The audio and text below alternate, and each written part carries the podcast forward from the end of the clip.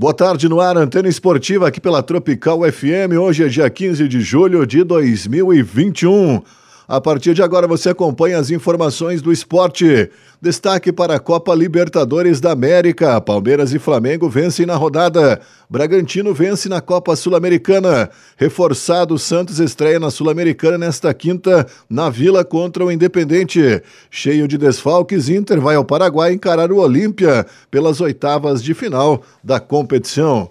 Estes e outros destaques você acompanha a partir de agora no Antena Esportiva que está no ar aqui pela Tropical FM. Olá, Rafa, desportistas, boa tarde. Vamos falar hoje de um personagem chamado Michael, ou Michel, Richard Delgado de Oliveira.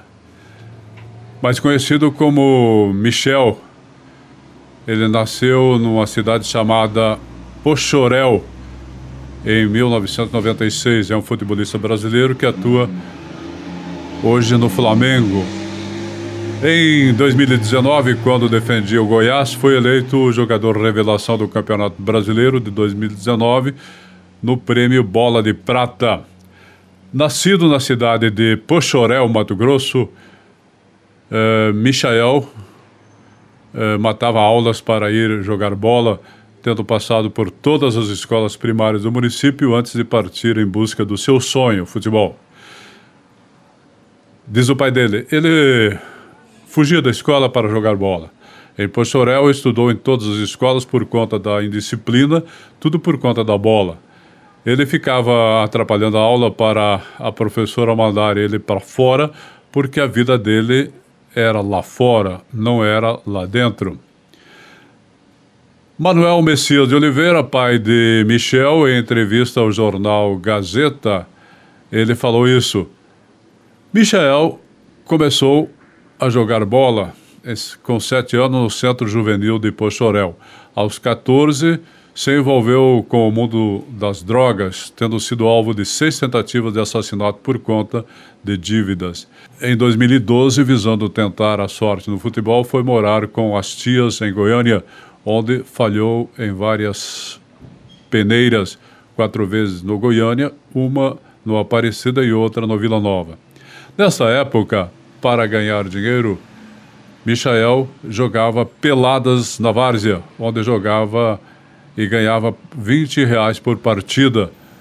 Para pagar as contas em casa, chegou a jogar cinco jogos no mesmo dia. Em 2015, depois de passar por um período jogando como amador para o Euro Brasil, Michael foi contratado pelo Monte Cristo da terceira divisão do Campeonato Goiano. Ele estreou em agosto desse ano, 2015, começando em, com uma goleada para o Caldas Esporte Clube. Em 2016, Michael foi anunciado no Goianésia, na primeira divisão de Goiás. Se tornou e se destacou no Campeonato Goiano e chamou a atenção de vários clubes. Em uma partida, ele marcou na goleada de 5 a 1 em casa diante do Vila Nova em 12 de março. Em 2017, Michael foi apresentado no Goiás. Ele fez sua estreia no clube em maio, como substituto para Jean Carlos. Marcou seu primeiro gol pelo clube em 2017. No dia 20 de janeiro de 2020, foi anunciado oficialmente como reforço do Flamengo. Até 2024 mantém contrato. O Rubro Negro pagou 7 milhões e meio de euros, cerca de 34 milhões e meio, para adquirir 80% dos direitos econômicos de Michael. Das fatias restantes, 15% permanecerá com o atleta e os outros 5% ficarão com o Goiás. No dia 29 de fevereiro, fez o seu primeiro gol pelo Flamengo no sétimo jogo do clube. Michael terminou o primeiro mês da temporada sendo o jogador com mais assistência no futebol brasileiro, considerando apenas jogadores de clubes da Série A. Em 11 de abril, ele foi um dos jogadores que converteram suas penalidades na disputa de pênaltis na Supercopa do Brasil contra o Palmeiras, ajudando o Flamengo a conquistar esse título. Terminou o Campeonato Carioca 2021 sendo o jogador com mais assistência nesse torneio. No dia 11 de julho, Michael fez um belo gol gol de placa ao driblar dois adversários, driblar o goleiro, fazendo o segundo gol da vitória sofrida do Flamengo contra a Chapecoense no jogo da virada, válido pela décima primeira rodada do Campeonato Brasileiro. Ontem, Michael fez o gol da vitória de 1 a 0 sobre o Defensa e Justiça da Argentina no jogo de ida das oitavas de final da Libertadores, sendo também eleito o melhor jogador da partida pela Conebol e levou o Flamengo à vitória na estreia de Renato Gaúcho como técnico, com o Flamengo vencendo na Argentina pela Libertadores, mesmo passando por um sufoco. Era isso, boa tarde. Vamos iniciar falando de Copa Libertadores da América. O Palmeiras venceu a Universidade Católica do Chile e ficou apenas um empate da vaga nas quartas de finais. O Flamengo jogou mal, mas foi salvo por Diego Alves e Michael e conquistou uma vitória na Argentina. Vamos às informações. Atual campeão, Palmeiras precisará apenas de um empate quarta que vem no jogo de volta das oitavas para avançar às quartas de final da Libertadores. Ontem, o Verdão foi até o Chile enfrentar a Universidade Católica e venceu por 1 a 0, gol de Rafael Veiga de pênalti, marcado ainda no primeiro tempo. Foi uma partida para lá de complicada, com as duas equipes firmes na marcação e com o Palmeiras até por atuar fora de casa, mais recuado, principalmente na segunda etapa, depois de abrir o placar. O Verdão criou pouco e ainda viu o goleiro Everton ter trabalho, a Católica acertar a trave e Zé Rafael salvar uma bola em cima da linha. Coisas que fizeram a vitória por 1 a 0 ser bastante comemorada. Depois, o técnico Abel Ferreira disse que já projetava um jogo duro e destacou o perfume de suor de um Palmeiras que lutou até o fim. Já sabíamos que ia ser um jogo muito, muito difícil. Fizemos um estudo dos últimos resultados das equipas brasileiras aqui e não foi lá muito bom. É uma equipa que tem histórico na Libertadores, é uma equipa tremendamente competitiva e hoje ganhamos aqui porque fomos uh, competitivos. Fomos uma equipa organizada, fomos uma equipa inteligente, fomos uma equipa competitiva também.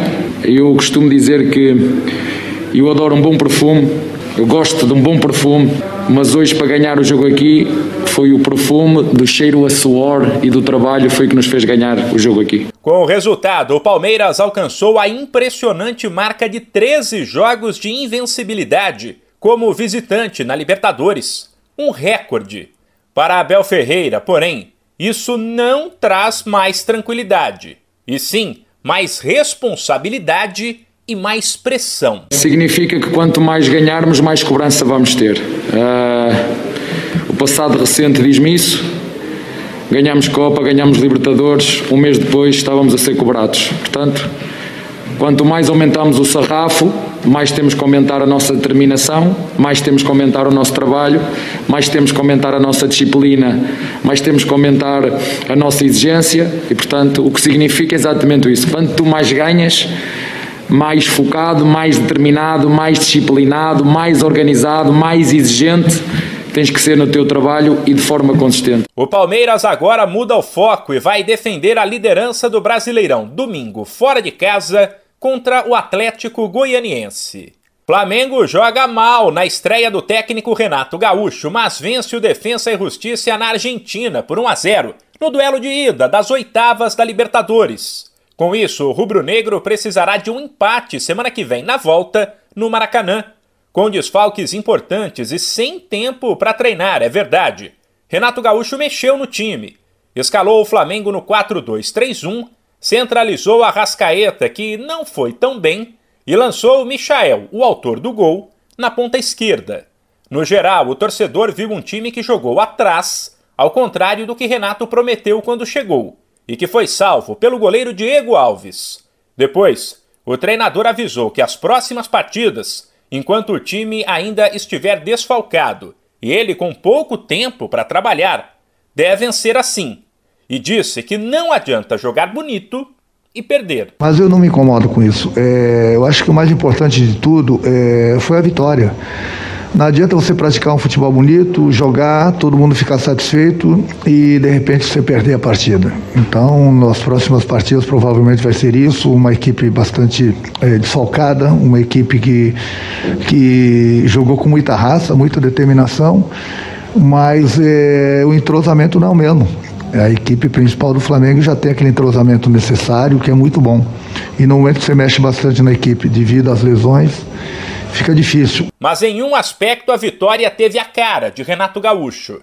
Além do goleiro Diego Alves, Michael foi o outro destaque.